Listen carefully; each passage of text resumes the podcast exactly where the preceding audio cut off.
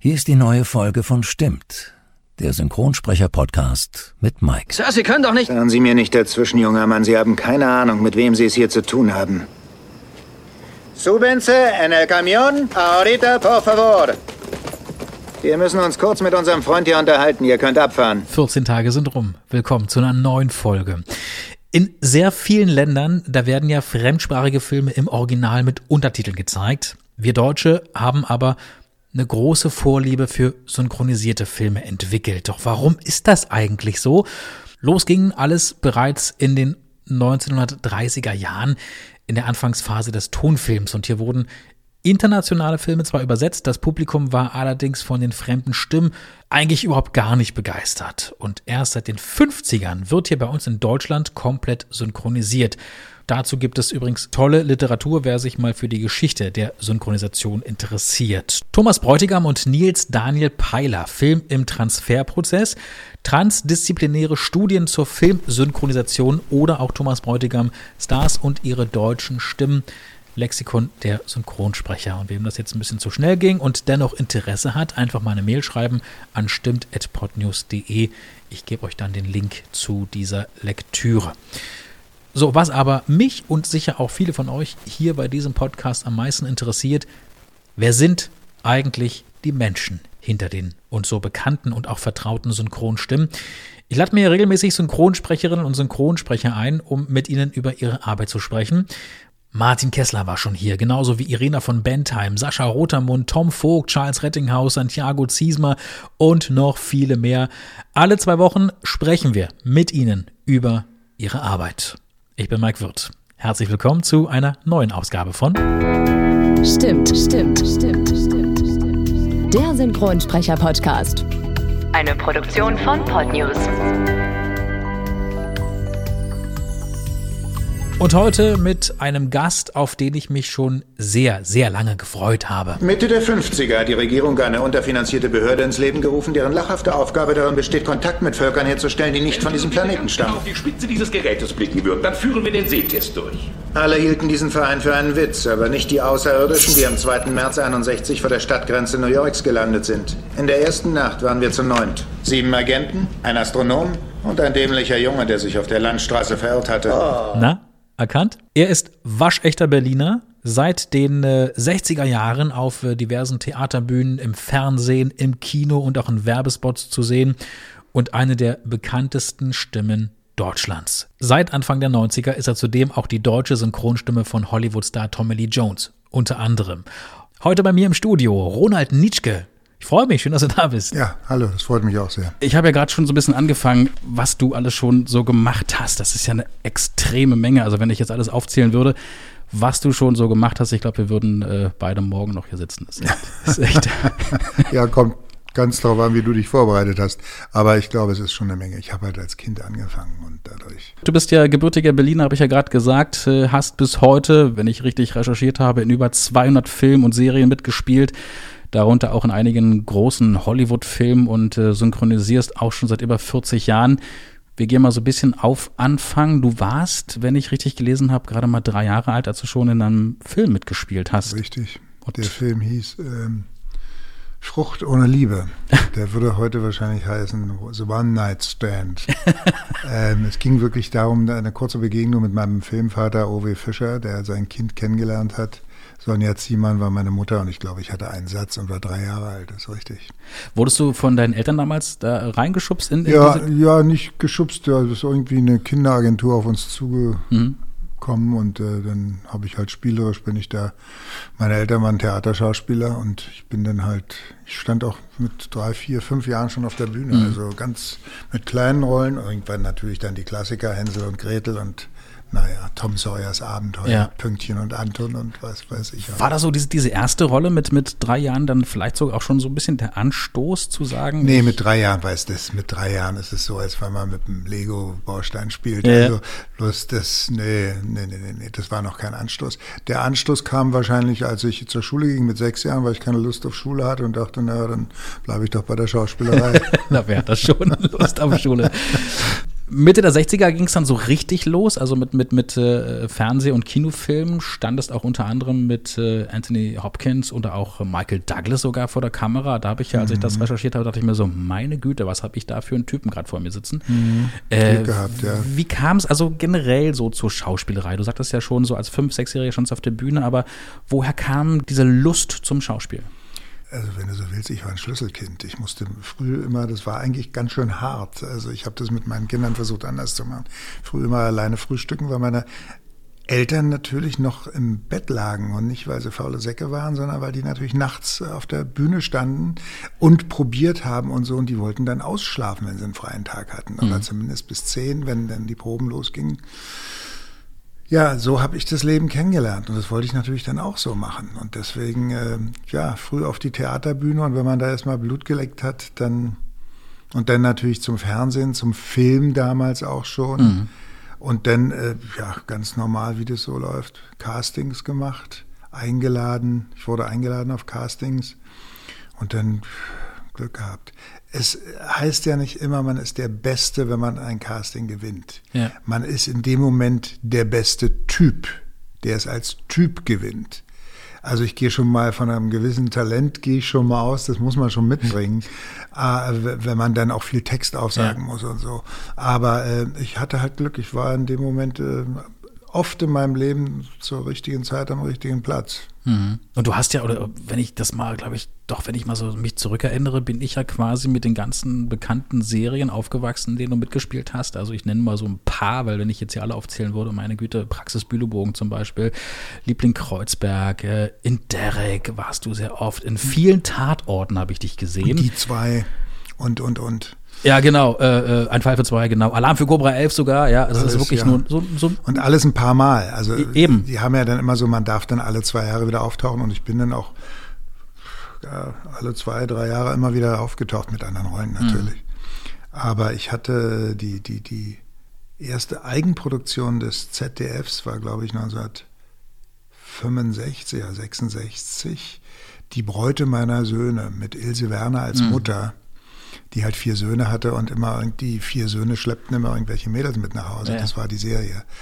Und ja, da spielte ich einen Sohn, also eine der Hauptrollen. Und das hat großen Spaß gemacht. Und dann folgte gleich eine andere Serie bei uns daheim.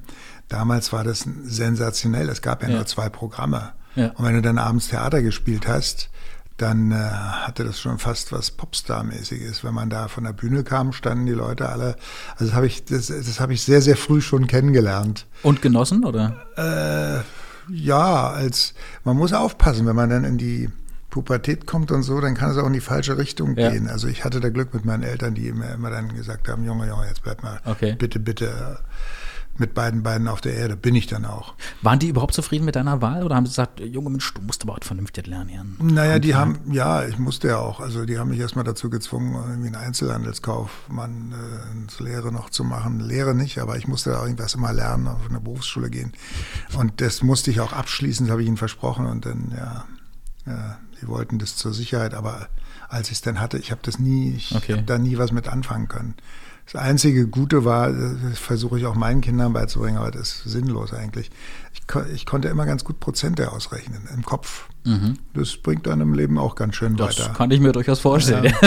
Wenn du mal so ein bisschen zurückdenkst, äh, wir vergleichen jetzt mal, jetzt lassen wir mal das Theater mal so ein bisschen außen vor, wenn wir jetzt mal nur Serie und Film vergleichen, wa- was hat dir so im Rückblick mehr Spaß gemacht? Eher die Serie oder eher der Film?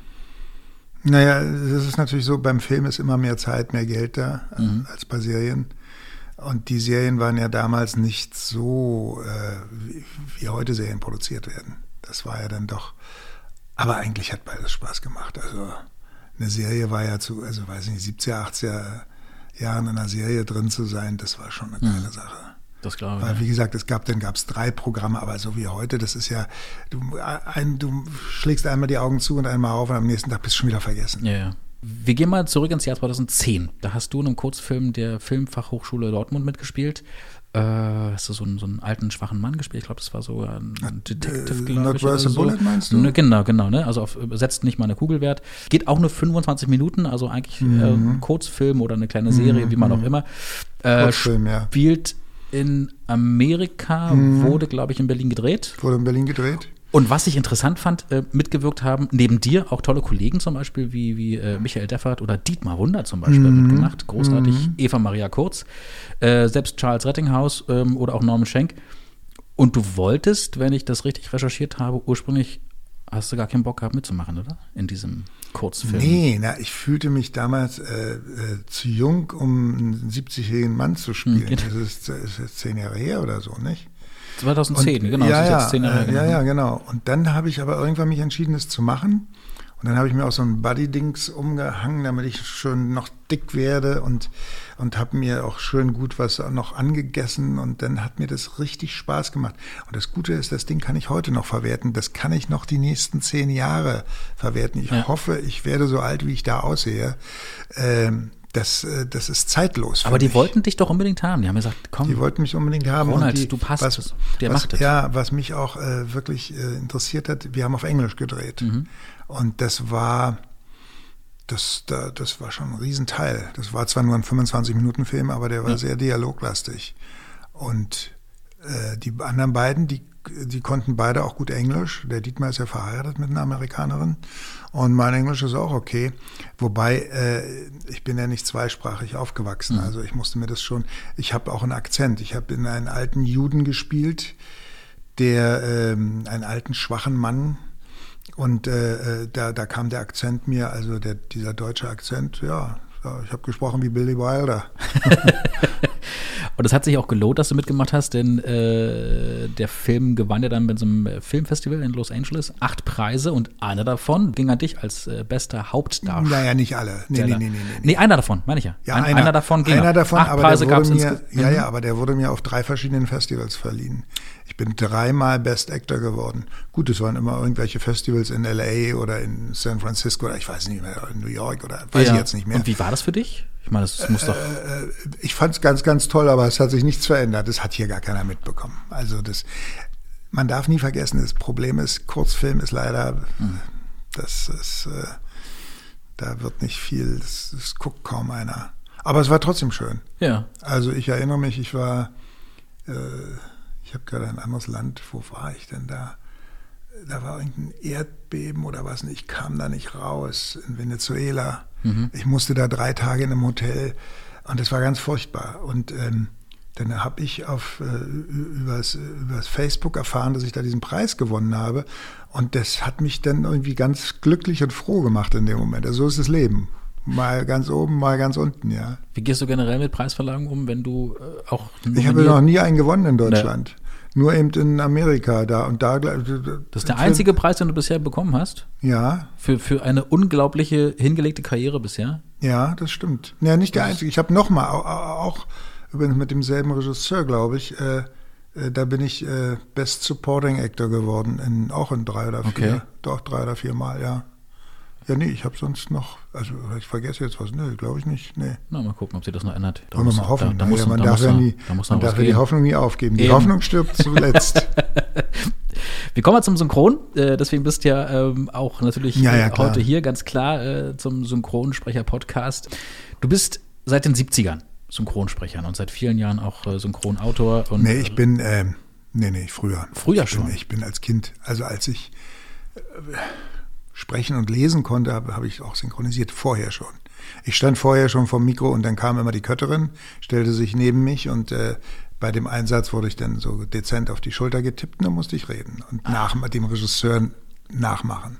Und als ich dann lesen konnte, fing ich an mit dem Synchron und dann auch gleich mit tüchtigen Rollen. Zum Beispiel. So Kinderstar. Was- was waren so Kann deine ersten- Nicht, nicht mehr Weiß so nicht. erinnern. Also das, worauf ich sehr stolz war, das weiß ich noch, da war ich 17 oder 18, das war Zabriskie Point von Michelangelo Antonioni. Mhm. Das war, muss so in den 70ern gewesen sein. Nee, nee, nee, in den 60 69 oder 70, 80, 71 so. Mhm. Da war ich, da war ich sehr stolz auf diesen Film. Und danach ging es beim Synchron dann eigentlich auch mit den großen Rollen los. Wenn man Mhm. da jetzt mal einmal drin ist, aber auch immer wieder auch was anderes. Also, aber ja, dann Mhm. ging es so los. Wie, wie kam das überhaupt zum Synchronsprechen? Also du hast ja gesagt, als Kind hast du schon die Es ersten gab Rollen. so, ja, es gab so Kinderagenturen. Du standst ja eigentlich auf der Bühne. Ja, ich stand auf der Bühne und habe dann aber auch äh, Fernsehen gemacht. Ja. Ich habe ganz viele Tiere, mit Tieren ganz viel gedreht. Ich weiß noch, mit Elefanten, mit Tigern, mit Bären. Der Bär, der, Bären sind ja tolle Tiere. Ja. Da weiß ich noch, wie die mal alle Angst hatten und mich gewarnt haben. Gesagt, der sieht so niedlich aus, aber der kann ganz gefährlich. Bären sind gefährliche Tiere, da darf man sich nicht täuschen. Ja, ja, klar. Aber ich bin sehr tierlieb. Ich hatte auch Glück, mir ist auch nie was passiert. Ich bin auch relativ angstfrei Ja. und habe also viel mit Herbert Ballmann, das war ein toller Regisseur damals. Und äh, mit dem habe ich dann auch später eine Serie in Israel gedreht und so. Die, es war ja früher eine andere Zeit. Die Regisseure haben ja selbst besetzt. Das ist ja heutzutage, sind ja die Regisseure beim Fernsehen ganz oft. Und kam dann irgendjemand mal auf dich zu und hat gesagt, Mensch, du spielst toll auf der Ja. Bühne, aber du hast auch irgendwie eine richtig coole Stimme. Wollen wir mal was probieren? Nein, als? Kind haben sie mit der Stimme nicht, das musste irgendwie alles stimmen. Äh, da, da war Stimme noch nicht so. Aber ich konnte mir den Text merken, ich war wohl ganz natürlich. Und dann haben die Regisseure einen wiedergenommen. Die waren ja froh, wenn sie eigentlich, ich meine, ich, wenn ich jetzt Synchronregie führe, ich bin auch froh, wenn ich so ein so ein, so ein Knorpel da, so einen kleinen, weiß ich nicht, sieben oder acht Jahre alten oder zwölf Jahre alten gefunden habe, der es kann. Den nehme ich auch immer wieder, ist doch logisch. Na klar. Und dann wurde ich immer wieder genommen und so, ja.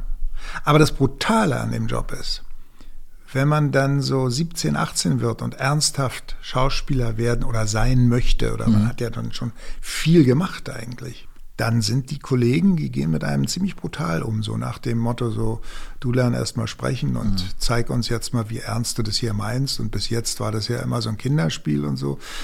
Eigentlich musste ich so nach meiner Pubertät nochmal von vorn anfangen Okay. und mich auch richtig hinten anstellen. Ich habe dann mit 17, 18, obwohl ich vorher schon Hauptrollen gesprochen habe als Kind, auch Menge gemacht. Ich wollte auch damals, wenn ich sage, ich will jetzt mal ganz vorne nochmal alles durchgehen und habe dann eigentlich nochmal von vorne angefangen. Aber das ging dann, weil ich kannte ja die Leute. Man ist ja so, wie man heute vernetzt ist. Ich kannte ja die Leute, es ging dann doch relativ schnell, dass ich dann wieder Was war so deine erste große, also als, als Teenager oder als, als Heranwachsender, wa- was war so deine erste große Rolle? Naja? Zabriskie Point war eine Hauptrolle. Ja. Und der Typ, der, das war ein Amerikaner, der hatte leider, äh, ich weiß nicht, der hat hinterher einen Mord begangen oder was, der ist dann ins Gefängnis gekommen und ist dort auch jämmerlich eingegangen, gestorben oder hat Selbstmord begangen, ich weiß nicht mehr. Ja, ich habe dann so ein paar Feststimmen gehabt, ich, ich weiß gar nicht mehr wer. Es ist, es ist auch so lange her. Man guckt ja immer nach vorne, ich vergesse das auch, ganz ehrlich, ja. Aber das ging dann ganz gut los eigentlich. Es ging sehr gut los. Wir kommen mal zu einer deiner großen Stimmen. Du bist ja seit den 90ern, glaube ich, ne? Mhm. Anfang der 90er bist du ja, ähm, oder gibst du besser gesagt Hollywood, man darf ja nicht mehr so Fest- oder Stammstimme sagen, weil das kann sich ja doch mal irgendwann Mhm, das wieder ändern immer so. wieder ändern, ja. Weil Hollywood hat ja auch da ein Wort mitzureden, wie ich gehört habe. Aber du gibst zumindest seit den 90ern Hollywood-Star Tommy Lee Jones deine deutsche Stimme. Mhm. Ähm, war das eher ein Zufall, dass das so passiert ist? Haben Nee, irgendjemand, irgendjemand vom Verleih damals wollte das. Weil ich hatte damals, ich habe damals schon Synchronregie geführt und habe einen Film gemacht, ich weiß nicht mehr, wie der hieß, der Gangster von New York oder was, mit Tommy Lee Jones. Und da habe ich einen ganz anderen Sprecher gehabt. Der ist leider verstorben äh, mit einer ganz tiefen Stimme. Und ja, Goldstein hieß der und der war dann nicht mehr da. Und die nächsten Tommy Lee Jo- Jo- Jones Filme, die kamen, da wollte irgendjemand vom Verleih, ich weiß es nicht mehr, der hat gesagt, wir möchten Nitschke dafür. Und dann habe ich den bekommen und dann habe ich ihn, glaube ich, bis auf in zwei Filmen immer Ja. wieder gesprochen. Ja. Seitdem. Also ich glaube, ich zwei Filme nicht und sonst alles. Das ist echt. Und das ist ein geiler Typ, der ist schon. Da hast du mal persönlich getroffen. Ich habe ihn mal persönlich getroffen. Da war er, aber das darf man auch nicht falsch verstehen. Die Leute wollen auch ihre Ruhe haben. Ja, klar. Dann wird dann irgendjemand vom Verleih stellt ihn einen dann vor und die haben überhaupt kein Interesse eigentlich daran. Aber Der war ganz nett, da war eben auch ganz nett. Also eigentlich, Ja. what's your name again? Ronald. Oh, nice to meet you, Ronald. Ja, das war's dann schon. War es ihm wurscht, dass du die deutsche Stimme für ihn bist? Ja, völlig. Völlig. Das ist, interessiert die nicht. Manche interessiert es mehr, manche weniger. Dem war das ziemlich egal. Okay. Aber egal, ich finde ihn selbst, ich, äh, ich finde es ein toller Schauspieler. Ja. Weil es auch so ein Nischenschauspieler ist, der halt nicht nur so die großen Blockbusters macht, die macht er auch, aber er macht eben nebenbei auch richtig geile, gute Filme. Ja. Kannst du Parallelen feststellen, also zwischen, zwischen dir und Tommy Lee Jones? Nee, das kann ich nicht, aber die Isabella Rossellini, mit der habe ich mal einen Film gedreht, die hat mir gesagt, ihr seid euch sehr ähnlich. Ja. Die kannte ihn gut oder kennt ihn gut. Ja. Und da sage ich, wie, wie denn? Ja, sagt sie, ihr seid, ich kann dir das jetzt gar nicht näher erklären. Ihr seht euch jetzt gar, ihr seht euch gar nicht ähnlich, aber ihr seid ähnlich in eurem Habitus. Ja, es wird wohl so sein. Okay. Es wird wohl so sein, wahrscheinlich. Wie hat sich denn, äh, du hast ja gesagt, du hast angefangen schon als Kind mit dem, mit dem Synchronsprechen, bist gestandener Schauspieler, bist vor der Kamera ein absolutes Tier, wenn ich das mal so sagen darf, weil du bist wirklich, ja. naja, doch, das finde ich schon. Ich bin mit dir groß geworden oder besser gesagt aufgewachsen. So groß bin das ich ja sagen nicht. mir neuerdings ganz, das ist immer so, ja, ja. Wie ist das für dich, wenn man, wenn man, wenn, wenn andere auf dich zukommen und sagen, Mensch, ich bin doch mit ihnen aufgewachsen, Mensch, ich kenne sie schon so viele Jahre als Schauspieler. Macht das irgendwas mit dir, wo du sagst, oh mein Gott, ja, stimmt, eigentlich bin ich schon so verdammt lange im Geschäft tätig? In letzter Zeit kommt es oft, ja, wo sind Sie denn geblieben? Sie machen ja so wenig. Ich habe 15 Jahre in Costa Rica gewohnt und als Okay. ich zurückkam, schwer den Anschluss zu bekommen. Aus den Augen, aus dem Sinn. Ja? Und bei den Casting-Direkteuren, da bin ich auch so noch, so die Erinnerung ist wie vor 30 Jahren. Die haben ja nicht mitgekriegt, dass man nun auch älter geworden ist und so. Das sind Ja. auch viele neue, die ich gar nicht kenne. Ja, klar. Und es wird ja heute nur noch so besetzt. Die Regisseure selbst, die äh, kaufen ja den ganzen, die kaufen ja alles zusammen. Also es gibt wenige Regisseure, die noch selbst besetzen.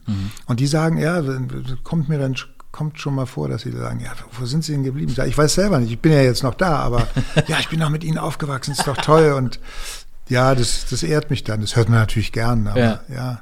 Man vergisst es ja selbst, man nimmt es ja nicht so. Aber es stimmt natürlich, das sind Generationen an einem Ja. vorbei, ja. Ich habe dich äh, in, in vielen Filmen und Serien und natürlich ganz klar auch als äh, Synchronstimme von äh, Tommy Lee Jones wahrgenommen. Ich habe früher ja auch ähm, Bruce Willis gemacht, in vielen Filmen. Und in, in dieser Serie Das Model und der Schnüffler. Ja. Und dann hat Bruce Willis ein paar Mal Manne Lehmann gemacht, dann haben wir mal er, mal ich. Und dann ist der bekannt geworden mit diesem Hochhausfilm. Wie hieß denn der? Stirb langsam. Stirb langsam, genau. Und dann kam, äh, da- hat ihn Manne gesprochen. Habe ich Pech gehabt. Ja. Und dann kam der Verleih, der macht das prima, by the way. Aber äh, klar möchte man natürlich selber Natürlich. dabei bleiben. Und dann kam der Verleih und hat gesagt, der Bruce Willis hat jetzt mit Stirb, lang, äh, Stirb langsam so einen Riesenerfolg. Jetzt möchten wir den weiterhaben und Mhm. auch weiter die deutsche Stimme. Und dann war ich ein Los. Pech gehabt. Aber du hast einmal, wir haben auch äh, Martin Kesser zu Besuch gehabt, die deutsche Synchronstimme von äh, Nicolas Cage. Nicolas Cage. Mhm. Du hattest Nicolas Cage aber auch schon mal. äh, Ich habe ihn zwei, dreimal auch gesprochen, Adaption ja. zum Beispiel. Ja, genau. Großartiger Film. Ja, geiler Film, fand ich auch. Vor Toll. kurzem mal wieder angeschaut. Äh, ist mal was völlig anderes, kann Ja. man definitiv nicht vergleichen mit Con Air und, und was Nee, er noch nee, alles nee, so gemacht hat. Das ist ja das, was ich auch von, von vielen Kollegen schon gehört habe. Man darf in eurer Branche auf gar keinen Fall mehr wirklich von Feststimme reden. Also auch, auch was, was Also doch, die Feststimme von Nicolas Cage ist schon der Kessler, ganz klar.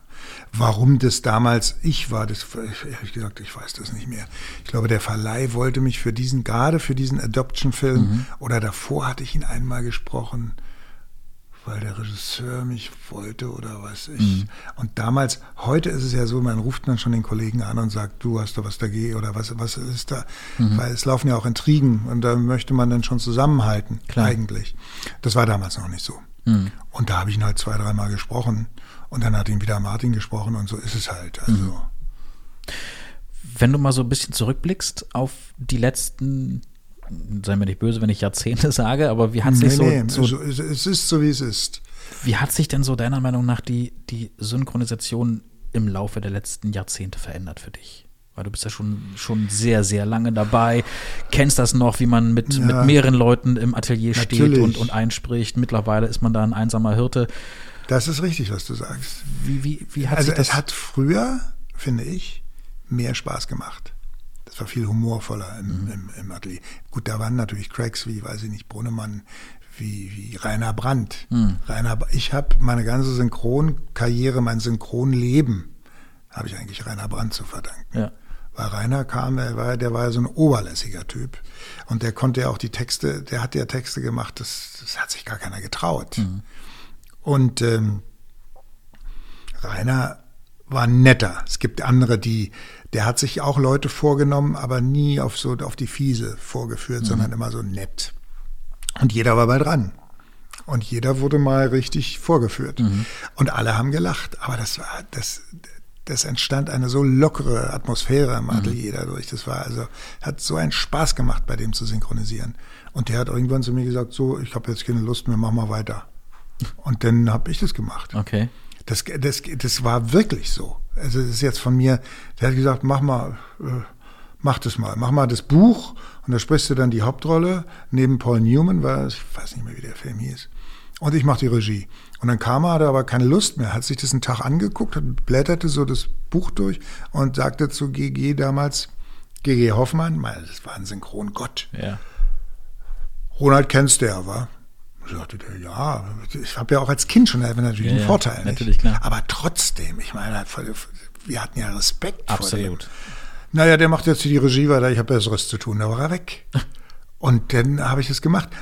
Und was ich damals so irre fand, ist, dem musste es, musste es ja nicht sagen. Hm. Der hat das, der hat ja den Paul Newman schon, wie ich jetzt den Tommy Lee Jones 30 Jahre spreche, hat er den Hm. schon 40 Jahre gesprochen. Der kannte den ja besser, als er sich selbst kannte wahrscheinlich. Der wusste jede, und dann habe ich mir so einen Spaß gemacht, hab ich gesagt, ja, äh, ich sagte, ich kenne jeden, jede Pause, ich kenne jeden Atmer. Dann haben wir ohne Probieren teilweise auf. Ich sag, mach mal, das wurde ja damals auch anders äh, getickt, Okay. kürzer, kürzer getickt natürlich. Und es ist wirklich so, von zehn Aufnahmen, sage ich mal, sieben gingen durch. Die konntest du nehmen, weil der Mann war so hoch konzentriert, der brauchte gar keine Probe.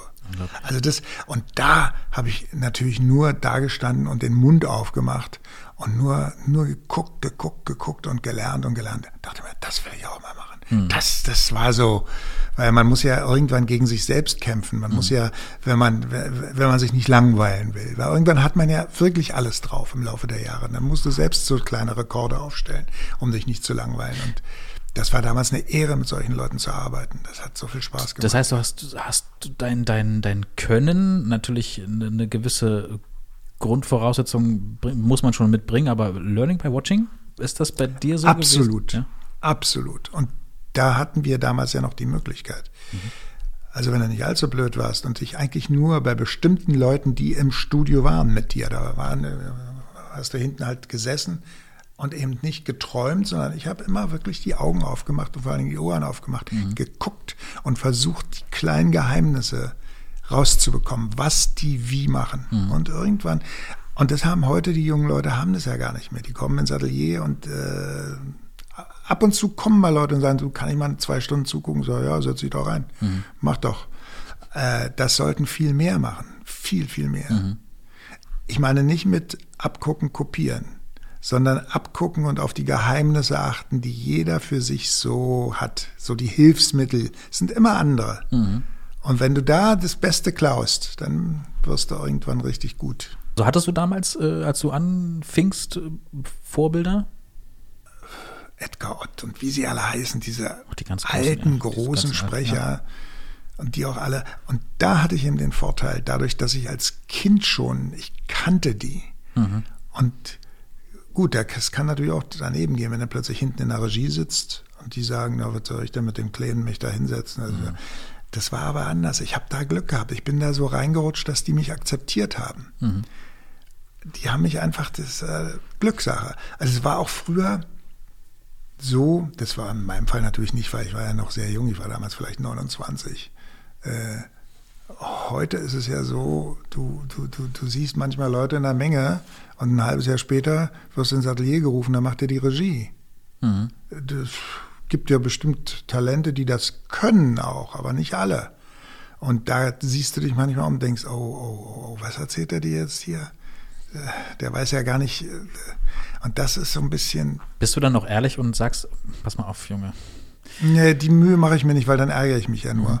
Ich äh, sagte meiner Disponentin Bescheid, da gehe ich nicht mehr hin. Okay. Zu dem gehe ich nicht mehr. Oder lass mal fünf Jahre vergehen, vielleicht hat er es bis dahin gelernt. So, das ist aber keine Arroganz, das ist ein Selbstschutz. Okay. Weil ich will mich da, ich will, ich bin auch in einem Alter, ich will mich da nicht mehr aufregen. Ich will mich nicht ärgern. Ich will Spaß haben.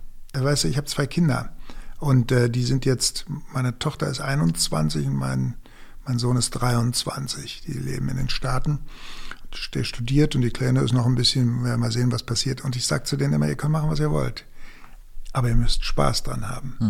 Weil wenn ihr ohne Spaß zur Arbeit geht, das ist, dann werdet ihr ganz unglückliche Mensch, Menschen. Und ich bin absolut privilegiert, weil ich gehe mit so viel Spaß zur Arbeit. Mhm. Ob ich Regie mache, ob ich spreche, ob ich spiele, was immer. Mhm. Mir macht es so viel Spaß, dass ich, und deswegen sage ich, man darf sich dann auch nicht ärgern. Man- Ich will den Spaß behalten. Mhm. ist ganz wichtig. Und äh, das funktioniert nicht immer. Weil manchmal wirst du mit Situationen konfrontiert, wo du halt Stress hast. Aber stell dir doch mal vor, du arbeitest im Büro, da hast du den Stress 40 Jahre lang.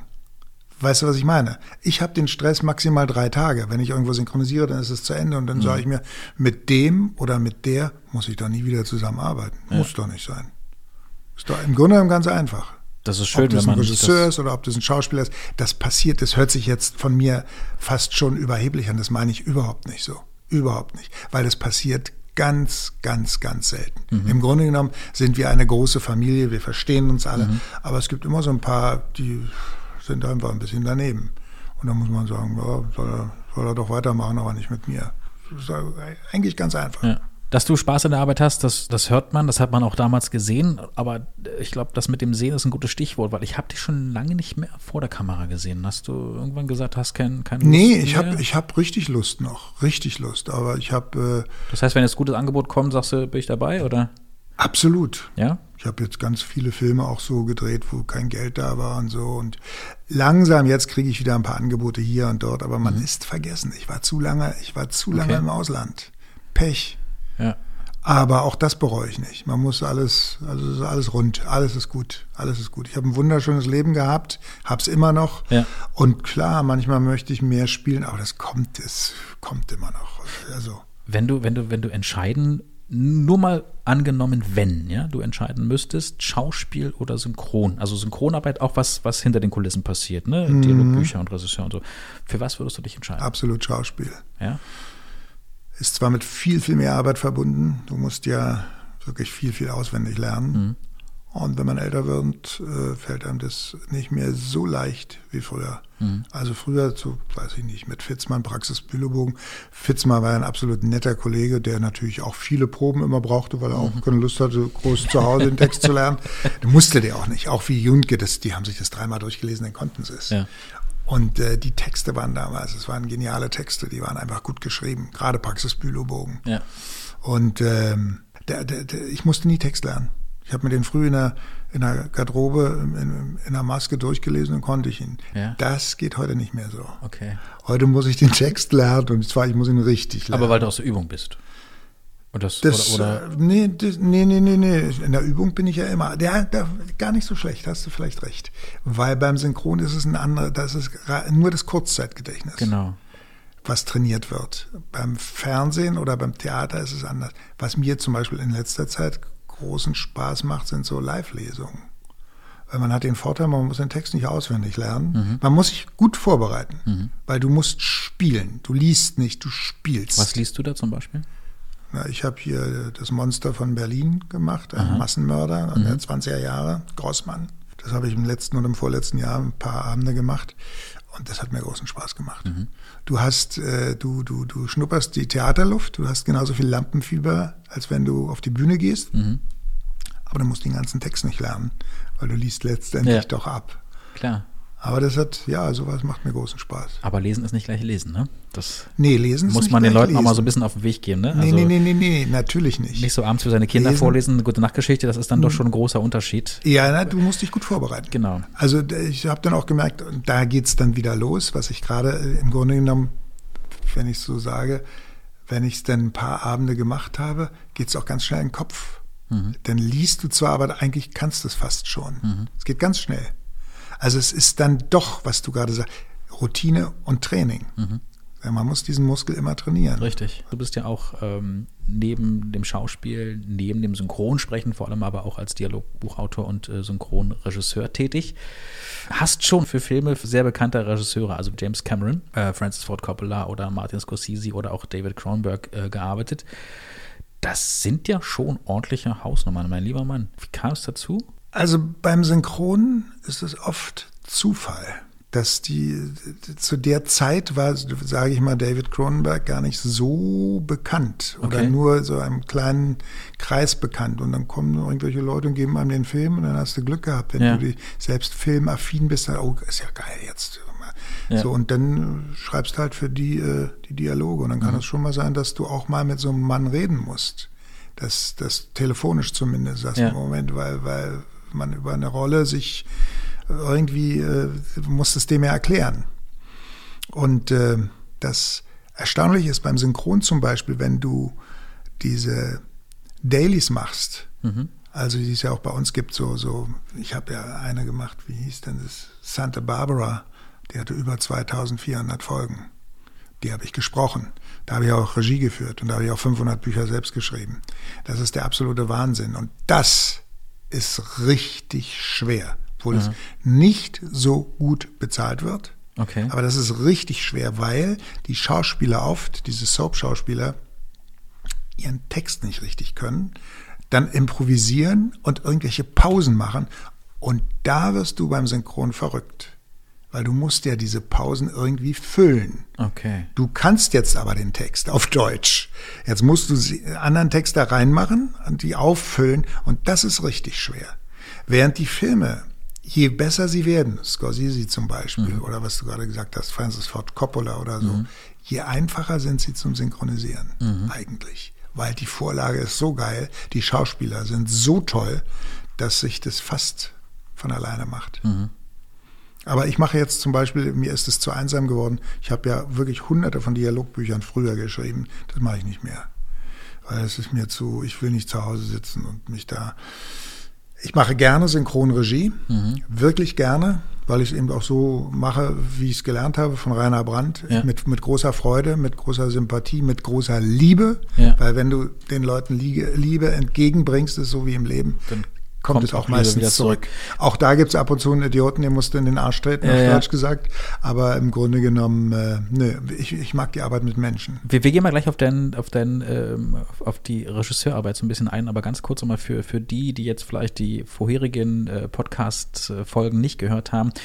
Die Arbeit eines Dialogbuchautors.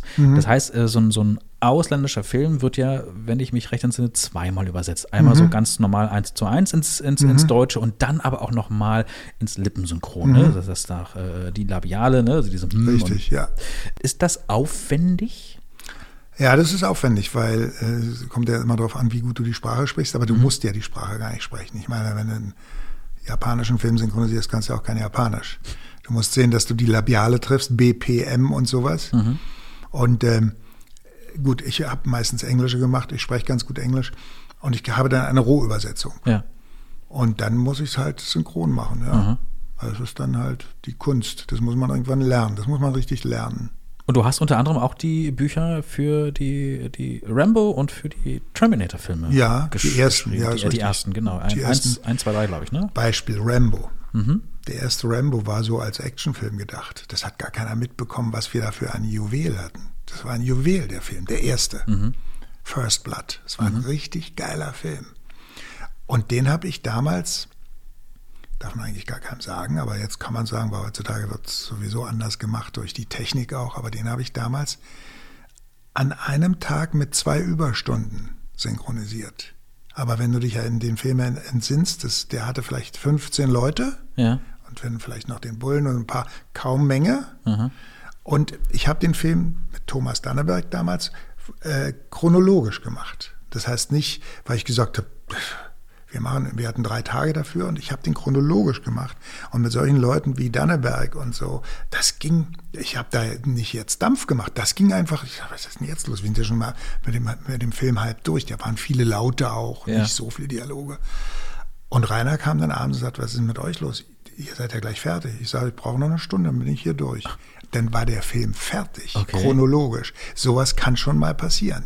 Weil du darfst die Leute ja nicht aufhalten, nur weil du jetzt, du musst ja dranbleiben. Ja, ja. Und das hat so einen Spaß gemacht. Das war einfach geil, ja. Und dann kam der zweite und der dritte, die habe ich auch noch gemacht. Ja. Und da war dann richtig schon das Geld dahinter. Da kam dann der, damals war das der Wohlrabe, der den Verleih hier hatte, Mhm. der Politiker Wohlrabe, der mal von Wiener Übelkrähe genannt wurde. Ein dufter Typ. Okay. Ich mochte den gern, ein ziemlicher Schreihals, aber äh, wenn man keine Angst vor dem hatte und sich dem entgegengestellt hat, irgendwie mochten wir uns. Ja. Und da, da kam dann schon, der kam dann rein und sagte, was hast du denn hier für ein Buch gemacht? Das war dann der zweite Rambo. nahm das Buch, zerriss es und sagte, mach mal neu. Völlig so, einfach so. Okay. Und dann hat man, hat man ein paar Takes neu gemacht und das war ja nur so eine Macht, Mhm. eine kleine Machtprobe. Aber da war dann plötzlich Geld da, da war alles da, weil da ging es dann auch um viel Geld, weil der Film viel, viel, viel den Verleiher viel Geld gekostet Mhm. hat. Und dann, die Filme wurden immer aufwendiger, immer toller. Ja, und dann, ich glaube, ich habe die ersten drei habe ich gemacht. ja. Und Terminator, der erste 84, auch da hast Den du. ersten und den zweiten habe ich gemacht. Da hattest du aber auch diese eine kleine Rolle. Ich hatte da auch eine Rolle. Ja, diesen, ja, ja. ja. diesen T, Den, ein, den, genau. ein Hunderter, ein Tausend, oh Gott. Gegenspieler, ja. Ich weiß auch nicht mehr, wie der hieß. Genau. Keine Ahnung. Also du hattest auf jeden Fall äh, schon sehr früh angefangen, Dialogbücher zu schreiben. Ja, ich habe damals, ja, mit Ende 20. Ja. Also ist aber heute normal in der heutigen Zeit. Die sind alle noch. Na, aber war das damals auch schon so nee, normal? Schon nee, in nee, diesem nee, jungen nee, da waren zwei, drei. Und damals war, weiß ich nicht, Novka war noch. Der, der Novka machte immer für den Arne Elsholz. Mhm. Ich war für Rainer Brandt. Das war auch eine Glückssache. Das ist auch oft, dass man Menschen begegnet. Es ist ja- ist im Leben so. Sympathie trifft auf Sympathie. Mhm. Absolut, ja. Wenn man jemanden nicht riechen kann, wie man sagt, Richtig. dann kann der einen meistens auch nicht riechen. Das ist heute das nicht ist immer anders. Gegenseitigkeit, ja.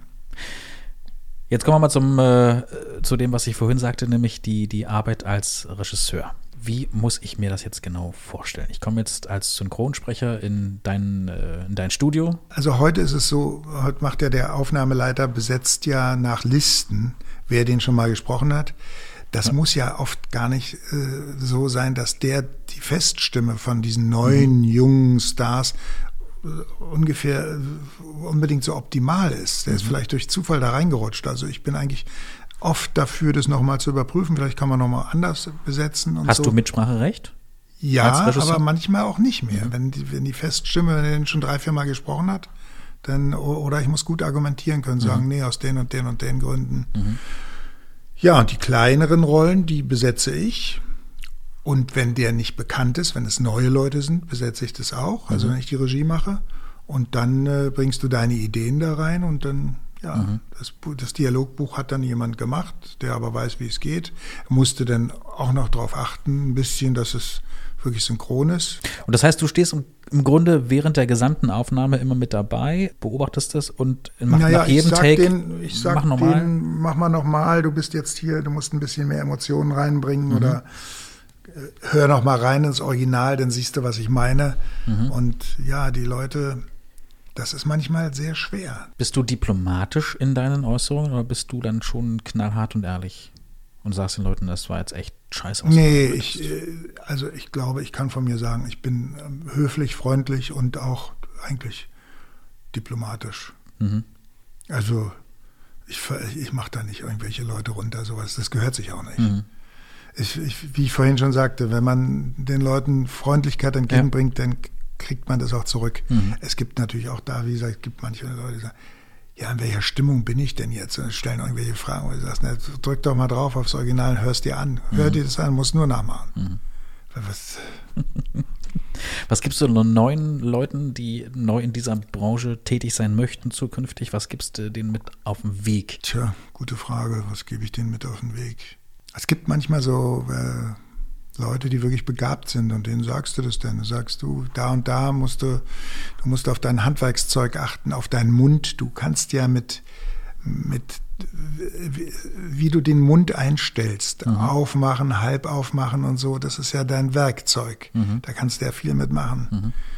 Und musst natürlich auch darauf achten, dass äh, die Leute, wenn sie dreimal schreien, sich nicht gleich heiser schreien. Das müssen sie können. Das ist dann die Technik. Weil es gibt's auch, die haben dann plötzlich eine Schreiszene und dann nach zehn Takes sagen, ich kann nicht mehr, wir müssen morgen weitermachen. Das geht eigentlich nicht. Es gibt einfach ab und zu Menschen, die triffst du und die interessieren dich auch. Die, die haben was Besonderes. Ja. Und da versuchst du auch dran zu bleiben, das zu beobachten, die wieder einzusetzen und so. Das war, früher hast du ganz viele Stimmen gehabt, die noch richtig Charakter haben. Heute, das ist aber, das ist Zeitgeist, sind ganz viele Stimmen gleich. Das ist eigentlich schade. Ja. Die kannst du austauschen, das merkst du gar nicht. Ja, du merkst es vielleicht, weil du synchronaffin bist. Aber viele merken das gar nicht groß. Liegt das auch an der breiten Masse, die wir mittlerweile bekommen, an, an Serien und an Filmen und an. an Wahrscheinlich, ja. Es gibt so teilweise viele. auch echt schlechten Synchronisationen, die man ja leider miterleben muss bei diversen Serien auf diversen Streaming-Portalen. Ja, Das fällt mir auch sehr oft auf, dass man dann wirklich sagt, okay, dann verzichte ich echt auf die Synchronisation. Ich meine, ich bin Synchron-Fan, ne? aber dann sage ich mir doch, oh, dann, dann lieber im Originalton, weil das kannst du dir echt teilweise nicht mehr antun. Ne? Also ja, ja, es soll, soll, soll es geben. Ich habe das auch gehört. Irgendjemand sagte mir letztens irgendwas, irgendeine Serie, die musste auch normal synchronisiert werden, neu, nochmal neu synchronisiert werden, Oh weil Gott, die okay. so schlecht war. Wie ist das für dich so als alten Hasen im Geschäft, wenn man dann sowas mitbekommt, dass man sagt, boah, so eine Flut an, an Neulingen, die einfach schon, mach einfach, komm, sprich ein, ja, nehmen wir so, fertig. Naja, weißt du, man muss es ja auch sehen. Es wird oft so gedrückt. Es geht ja nur noch ums Geld. Es wird so gedrückt, dass wenn sowas mal durchgeht und auffällt, dass man eigentlich so ein bisschen schadenfreudig in der Ecke sitzt und sagt, das habt ihr davon, von eurer. So geht's eben nicht. Es geht, du musst, Qualität kostet. Ganz einfach. Natürlich. Das ist ja, es geht ja schon da los, wo du einkaufst. Wenn du im Biomarkt gehst, musst du ein bisschen. Und wenn du das alles ein bisschen seriöser machst, brauchst du Zeit und, und, und. Ja. Und dann, also bei den Firmen, bei denen ich arbeite, da kann es auch mal vorkommen, dass eine Rolle falsch besetzt ist. Das kommt immer mal vor. Mhm. Na klar. Aber es kann eigentlich nicht vorkommen, dass da so eine Synchronisation rauskommt. Wie, was war denn das letztens? Irgendjemand hat mir das auch gesagt. Die haben das dann sogar im Atelier gezeigt. Die haben das, ich habe es vergessen. Wenn jetzt jemand plötzlich sagt, hey, ich habe total Lust auf Synchronsprechen, aber noch überhaupt gar nichts damit zu tun hatte. Ich bin aber kein Schauspieler, Schwer. aber ich glaube, ich habe eine tolle Stimme. Was würdest du zu mir sagen? Kommt drauf an, was für ein Verhältnis ich zu dir habe. Ich habe auch schon mal Leute reingeschmissen. Ich habe gesagt, na mach doch mal. Mhm. Geh doch mal vors Mikrofon. Und in dem Moment, wo du vor dem Mikrofon stehst und du bist es ja jetzt hier gewohnt, du sitzt ja jetzt hier auf, wir sitzen ja auch vor dem Mikrofon beide. Mhm. Aber wenn du das nicht gewohnt bist und aber irgendwelche Leute immer zu dir gesagt haben, ach, hast du eine tolle Stimme und plötzlich Mhm. stehst du vor einem Mikro, dann erledigt sich das eigentlich schon oft von selbst.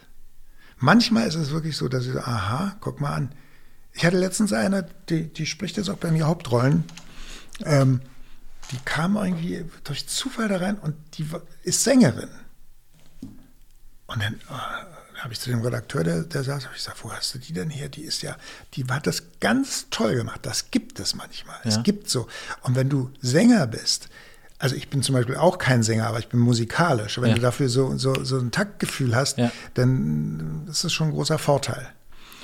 Aber du musst so viel überwinden, diese Ja. Selbstüberwindung vor dem Mikrofon und so weiter. Ja. Und wenn du deine Stimme selbst hörst, das findest du ja alles nicht ganz toll. Du, find, du bist ja unsicher und so weiter und so fort. Äh, wenn du da durchkommst, dann kann es schon, aber es passiert sehr selten. Die Ist- meisten scheitern eigentlich schon am Vorfeld. Auch schauspielerisch ist es oft so, natürlich ist es ideal, wenn du äh, super Schauspieler da hast. Und die meisten super Schauspieler können auch synchronisieren, aber manche Mhm. auch nicht. Das ist, wie soll ich sagen, das ist ein Spezialtalent. Synchron ist ein Spezialtalent. Mhm. So wie es auch Hörbücher ist ein Spezialtalent. Ich habe zum Beispiel noch nie, ich habe viele Hörspiele gemacht, ich habe noch nie ein Hörbuch gemacht. Hältst mal Lust Ich, drauf? kommt drauf an, was es ist. Ich reiß mich nicht drum, weil ich mir sage, es gibt so viel gute Kollegen, Ja. die das so gut machen. Da muss ich nicht noch in die Konkurrenz gehen. Wir haben da so gute Leute. Da mache ich meine Sachen. Ich habe andere Sachen Okay. drauf, die ich gut kann. Da muss ich nicht noch unbedingt mich beweisen, indem ich sage, das kann ich jetzt auch noch. Warum denn? Hat das mit Beweisen was zu tun oder einfach mal, einfach mal die Erfahrung zu sammeln, wie es ist, auch mal den Unterschied festzustellen? Ich meine, du hast gesagt, du hast schon bei einigen Hörspielen mitgewirkt, aber ich könnte mich. Hörspiel ist was anderes. Hörspiel. Ich weiß. Genau. Da spiele ich. Komplett richtig. Okay, bei einer Lesung kannst du auch spielen. Aber alleine, wenn ich ein Buch vor mir sehe, das ist vielleicht, vielleicht muss ich es mal machen, das hat 600 Seiten. So, und jetzt fange ich an. Und ich weiß, ich muss diese, Se- oh. Ja, die machst du ja nicht an einem Tag. Nein, nein, sicher nicht. Die machst du in zehn Tagen. Also Martin. Kessler zum Beispiel, der vor kurzem auch hier war, hat ja auch gesagt, er hat ja auch äh, diverse Bücher schon Ja, eingesprochen. ja. Ich könnte mir dich ganz gut vorstellen in, in, in Krimis, in Thrillern. Ja, ich kann ja mal einen Bukowski lesen, sowas. Ja, vielleicht. sehr gerne. Warum nicht? Also wer mal Lust hat. Äh, Ronald Ja. Nitschke ist, ist äh, mal für. Ja, aber es muss dann was Besonderes sein. Es muss irgendwas sein, was einem wirklich Spaß macht. Alleine. Kein die- Taschenroman. Nee, alleine die, ich hätte Hemmung, ich spreche zum Beispiel kein Französisch. Wenn ich jetzt einen, einen, irgendeinen französischen Roman vorlesen müsste, hätte ich ja so Probleme, die ganzen Namen, das geht gar nicht. Na, aber das ist doch nicht das Problem. Das wird dir doch dann, äh, du als Regisseur bist ja dann auch derjenige, der dann dem Synchronsprecher vor dem Mikrofon, Sagt, der ja. sagt, da kommt jetzt was Französisches, was Japanisches, keine Ahnung, ein Fremdbegriff Ja, ja, ja, und, und der steht vielleicht. vor dem Mikrofon und sagt, ich weiß nicht, wie das gesprochen wird. Da bist du ja auch nicht und sagst, ist mir doch egal, versuch's. Nee, nee, nee, nee, ist schon klar. Ja, vielleicht sollte ich es mal machen. Aber ich habe bis jetzt, wie gesagt, meine Hörspiele, die mache ich sehr gerne.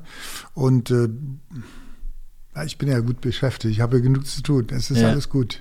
Alles gut. Ich Aber hab- vielleicht, wenn man älter wird, sollte man vielleicht auch mal ja, warum lesen. nicht? Ich habe mit einigen Hörbuchagenturen äh, äh, zu tun. Das ist, das ist, das ist mal interessant. Da werde ich mal, mal gucken, äh, ob da Gut, vielleicht gut. mal Okay. ein, ein schönes Buch äh, für dich da ist. Also Okay. anspruchsvolles, selbstverständlich. Ja. Ne? Ein anspruchsvolles Buch sollte es schon sein. Immer zum Schluss geht es um das Jahr 2020.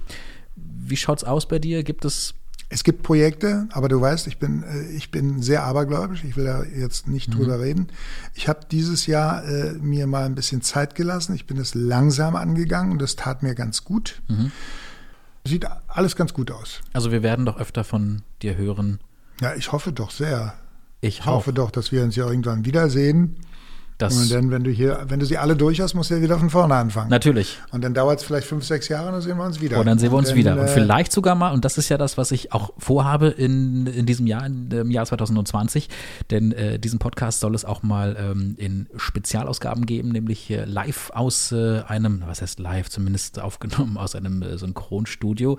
Ich weiß nicht, wie es ausschaut. Darf man einfach mal vorbeikommen? Einfach mal. Also bei mir kannst du jederzeit also Die Nase mal reinhalten schon bei vorher euch. anmelden, weil ich selbst musste das abzeichnen lassen. Ja. Ich kann nicht einfach jeden ins Atelier kommen lassen, das darf man nicht mehr. Aber das, das würde ich ganz gerne mal machen. Einfach mal Jederzeit, mit, mit meinem. Podcast-Team mal zu dir kommen, mal das Mikrofon reinhalten, mit dir mal sprechen. Na klar. Und wenn du live mal so mit ein paar Leuten, musst du halt überlegen, wenn du nimmst, wenn du jetzt zum Beispiel Charles Rattinghaus nimmst und mich oder auch Dietmar oder so, dadurch, dass wir uns auch privat ganz gut kennen, äh, wird es auch für dich dann mit Sicherheit eine lustige Sendung. Weil einer macht einen Spruch, der andere gibt eins drüber.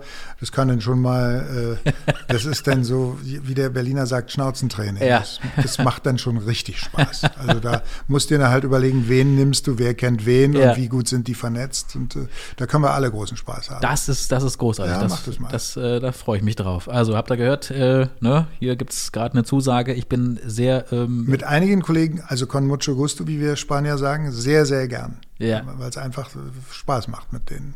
da freue ich mich. Es wird ein Auch spannendes. Kolleginnen natürlich. Absolut.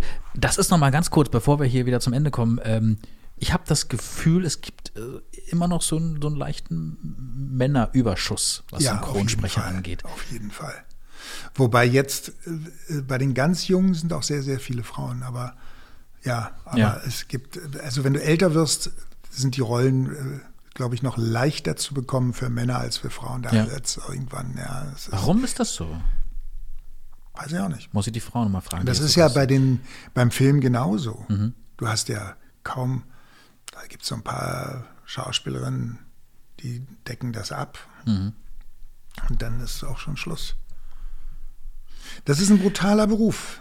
Das- Schauspieler oder auch Schauspielerinnen, wenn die älter werden und es nicht geschafft haben, irgendwie drin zu bleiben, dass sie immer wieder mal sich sehen lassen, kann es auch sein, dass die ganz schnell in Vergessenheit Mhm. geraten. Das ist traurig und das ist hart, aber es ist so. Aber leider Realität, ja. Ja, leider. Vielen Dank, dass du da warst. Vielen Dank für deine Zusage. Es hat großen Spaß gemacht. Wir haben viel gelernt und ich glaube, dass wir uns bald wiedersehen.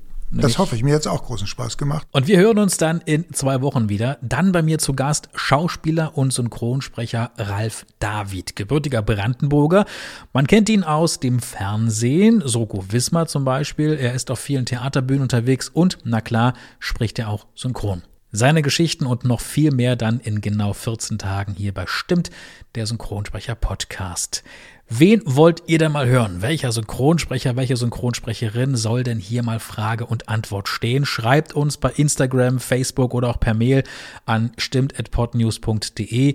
Ihr könnt uns auch folgen, liken und vor allem in zwei Wochen wieder reinhören in die neue Folge. Bis dahin, passt auf euch auf und bleibt mir gewogen. Euer Mike Wirth. Macht's gut, tschüss. Stimmt, stimmt, stimmt, stimmt, stimmt. Der Synchronsprecher-Podcast. Eine Produktion von Podnews. Alle Folgen und weitere Podcasts bei Podnews und allen wichtigen Podcast-Portalen.